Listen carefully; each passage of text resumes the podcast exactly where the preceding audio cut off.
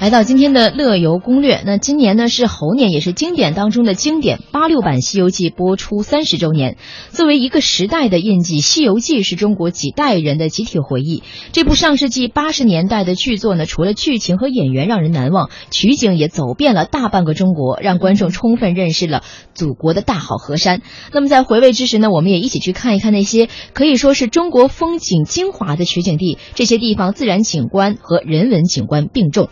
对，真的是去看一看那些年唐僧师徒四人携众妖魔走过的这 个嗯名山大川吧。 对，那么第一个呢，应该就是北京的戒台寺了。那么它呢是车迟国斗法的这个外景地，《西游记》里面啊，孙悟空跟虎力大仙、杨力大仙和陆力大仙大斗法，让人看得非常过瘾，拍案叫绝。而这个外景地呢，就是北京近郊的戒台寺。另外呢。众妖乌鸡国、雉鸡美猴王的外景地里都有戒台寺的出现。它呢，在北京的众多景点当中，可以说是一个被严重低估了的地方。我还真没去过。没去过吧？嗯那给大家好好介绍一下这个戒台寺。好，戒台寺呢，它是位于北京门头沟区的这个马鞍山路，嗯西靠极乐峰，南呢是以这个六国岭，嗯啊、北对石龙山，东眺北京城。嗯那素以戒坛、奇松、古洞而著称于世。嗯戒台寺呢，至今其实已经有一千四百多年的历史了。嗯呃，它是明朝英宗皇帝赐名为万寿禅寺，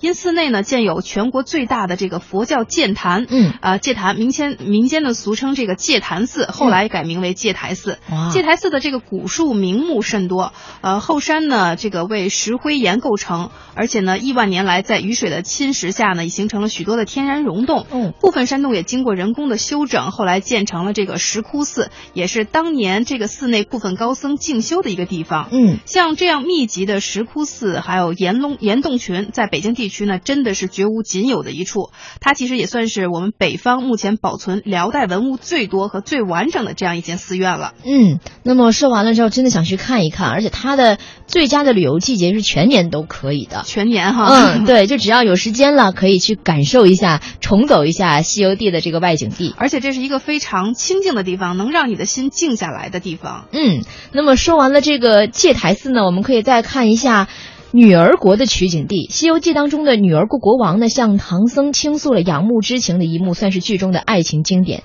配曲呢也是温婉回肠，背景的园林更是精致，亭台楼榭、小桥流水，这么精致的园林美景，天下只有苏州有了。那么苏州的这个狮子林就是剧中的外景地。对啊，那说到苏州的这个园林啊，真的嗯是、呃，真的是天下嗯名闻天下吧。嗯而且苏州不不单不单有这个狮子林，还有这个像拙政园呀、虎丘公园呀、哦这都算是园林里面的比较有代表性的这样的地方。对对对，那狮子林呢，是称为苏州四大名园之一，它至今呢已经有六百五十多年的历史了，嗯也是属于世界文化遗产，同时呢也是全国重点文物保护单位。嗯因为这个园内存有众多形如这个狮子的怪石，哦因而被称为这个狮子林。 嗯它既是苏州古典园林、亭台楼阁、厅堂榭廊之人文景观呢，更以湖山奇石还有洞壑深邃而盛名于世哇，塞素有假山王国之美誉了。嗯，太厉害了！其实说到这儿啊，我都特别想再去苏州走一下，因为之前说的那个拙政园啊，其实也去过，去过哈。但是呢，就是因为好久不提就就忘了。哎，啊我发现我对嗯这个景观这种感觉也是这样的，嗯就是像苏州这种地方，其实很多的这个景致是特别值得我们细细的去品一品，好好去回味的。对但是我每次去好像就是老是感觉由于时间紧啊，也不知道怎么着，很多东西